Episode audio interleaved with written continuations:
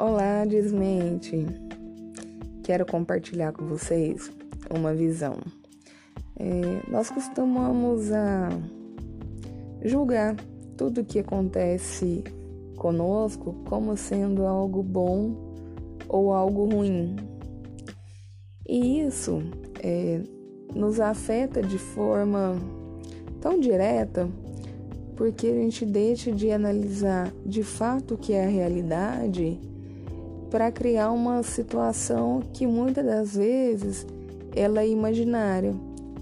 É a sua mente te contando uma história sobre aquilo que está acontecendo. Para entender de fato o que acontece à nossa volta, é necessário separar tudo como eventos, como causa e consequência, como ações isoladas. Quando eu entendo que nada necessariamente é bom ou ruim, eu começo a chegar mais próximo da verdade. E aí eu começo a ter um maior domínio sobre a minha vida, sobre a forma que eu me posiciono no mundo e a forma como eu lido no meu dia a dia. E entender que o outro, ele tem suas motivações, seus valores, suas aspirações, suas motivações secretas, tem seus fracassos. Então, quando alguém tem alguma ação para comigo de forma descabida e desproporcional, não necessariamente o que ele está fazendo é uma afronta aos meus valores, a quem eu sou. Muitas vezes a gente escuta casos de, de briga de trânsito que acaba, infelizmente, acontecendo em mortes, é, brigas entre pessoas que nem se conhecem e que chega a vias de, de fato. E por que que isso acontece? Porque quando o outro me afronta, eu entendo aquilo como algo muito particular. E na verdade não é, porque o outro nem me conhece, mas eu me deixo permito ver aquela situação como sendo uma afronta pessoal.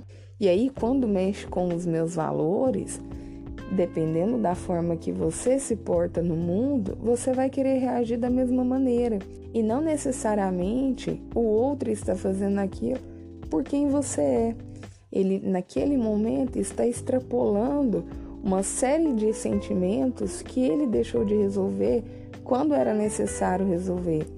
Então, quando eu tenho, por exemplo, dentro de um relacionamento também, né, que são de pessoas conhecidas, e que o marido ou a mulher, ou na relação de trabalho, um empregado com o patrão, é, um líder com, com o seu liderado, a comunicação ela deixa de ser eficaz porque ao invés de entender o que o outro está me dizendo, o que o outro está fazendo como um fato isolado, como uma ação, eu trato aquilo como sendo algo que a pessoa está me afrontando ou algo que a pessoa está fazendo diretamente para me magoar, para me chatear.